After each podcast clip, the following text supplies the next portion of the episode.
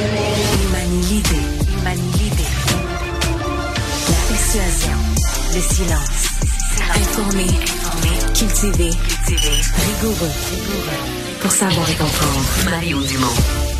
Bonjour tout le monde, bienvenue à Cube Radio. Bonne fin d'après-midi, grosse journée d'actualité à vous euh, résumer.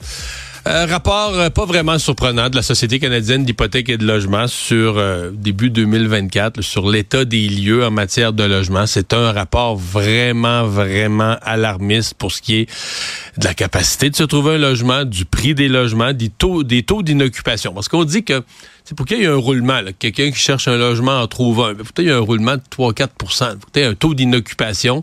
Euh, c'est toujours temporaire. Quelqu'un trouve le logement, le reprend.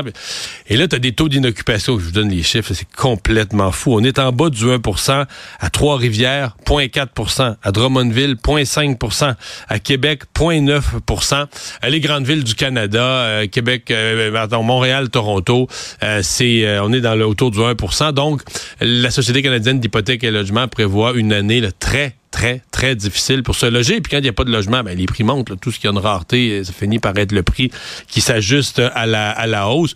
Faut, qu'on peut vraiment dire qu'on est surpris, on a un nombre record de nouveaux arrivants et on n'a jamais si peu construit à un moment donné, c'est comme c'est de la mathématique relativement simple. À Montréal, c'est presque une année record 2023, tellement on n'a pas construit, peu construit de nouveaux logements. Fait que voilà la, résultante inquiétante pour se loger. Je veux dire, quand tu dis dans des villes du Québec qu'il y a 0.4, 0.5, faut toujours que vous pensiez qu'il y a des logements dans une ville.